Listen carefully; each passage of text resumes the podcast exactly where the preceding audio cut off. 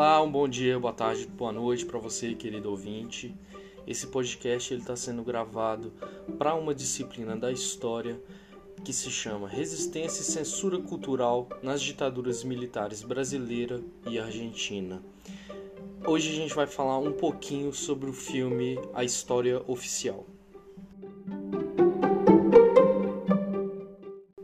A História Oficial é um filme argentino de 1985. Ele foi dirigido e escrito por Luiz Puenzo recebeu o Oscar de melhor estrangeiro daquele ano. E a gente tem a sorte de ter esse filme disponível no catálogo da Netflix. E aqui eu vou ler o trechinho que a Netflix dispõe para a gente conhecer um filme pouco antes da gente assistir. Ele diz assim: A junta militar no comando da Argentina fracassa. Uma professora de história começa a suspeitar que seus piores medos sobre o país e sobre o marido dela sejam verdade.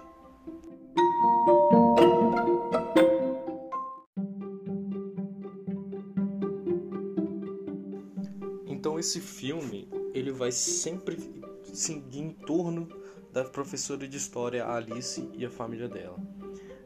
O Roberto, o marido dela, vai ter um papel importante no filme, apesar de ele aparecer bem pouco.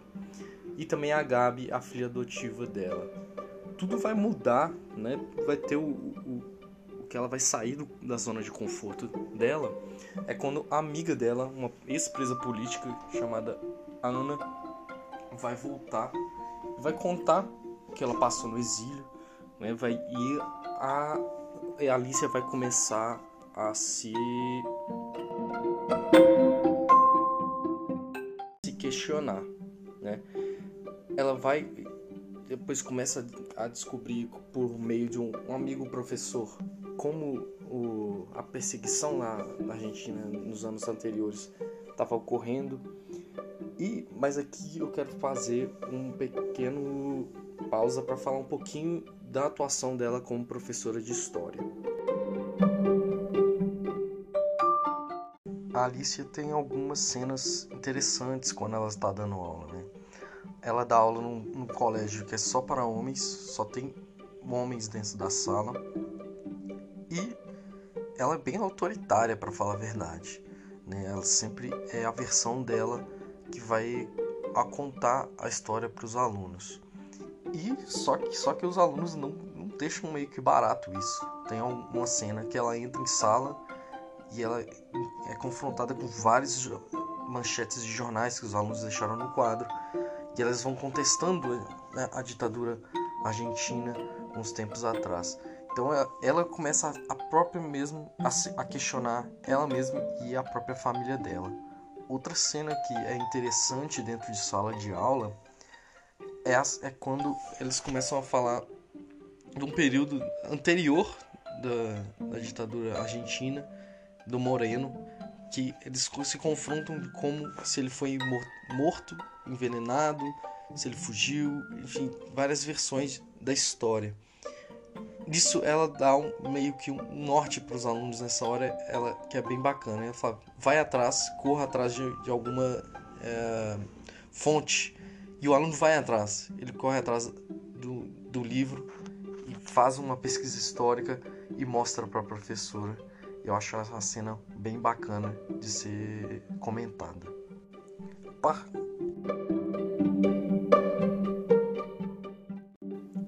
partir disso, das confrontações que ela recebe do aluno, do colega professor, a Alicia começa a questionar a própria família, a, de como que o marido dela, de um dia pro outro, apareceu com a filha dela na porta falando que ela era adotiva e sem fazer perguntas.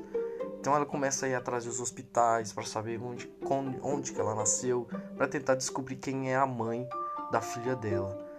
E logo isso ela começa a ter contato com as mães da Praça de Maio.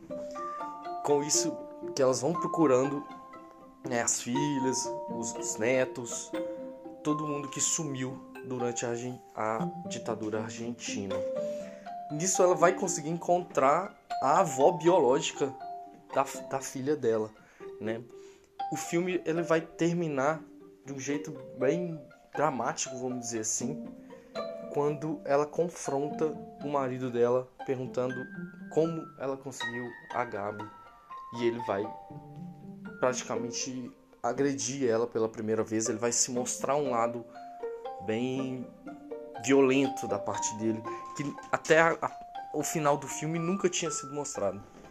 Ele sempre tinha se mostrado um, um emprestativo, um homem amoroso que amava a filha, que amava a esposa. E eu, eu gosto muito dessa virada de personagem, porque é, um, é uma, é uma construção de personagem que mostra como esses homens é, da ditadura, seja qualquer ditadura, eles são capazes de demonstrar grande amor por certas pessoas, grande amor pelas suas famílias, mas também são capazes de demonstrar ódio, de demonstrar violência, de só fazer coisas de demonstrar que há dois lados dentro daquela pessoa. Isso é possível. Ninguém é 100% amoroso e ninguém é 100% ódio nessa, nessa construção de personagem. Eu gosto, gostei bastante desse arco, como a gente humaniza e vilaniza ao mesmo tempo um personagem.